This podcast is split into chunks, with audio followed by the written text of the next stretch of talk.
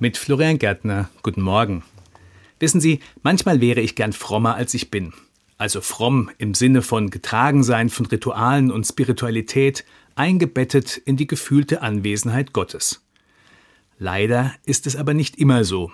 Oder sagen wir mal, eher selten. Vielleicht sind deshalb diese Momente auch so besonders. Etwas, was ich zum Beispiel immer wieder tue, ist die sogenannte Tageslosung lesen, ein zufällig von der Herrenhuter Brüdergemeinde ausgewählter Bibelvers.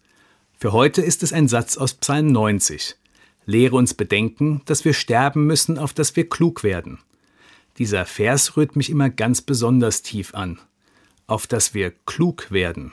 Nicht auf dass wir klein, demütig oder ängstlich werden. Nein, auf dass wir klug werden.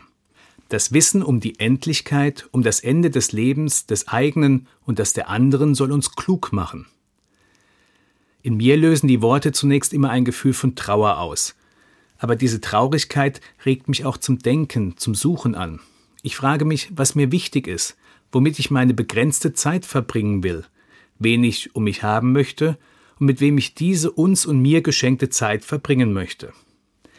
Während die Gedanken kreisen, bewege ich mich dann immer zwischen Melancholie und Euphorie.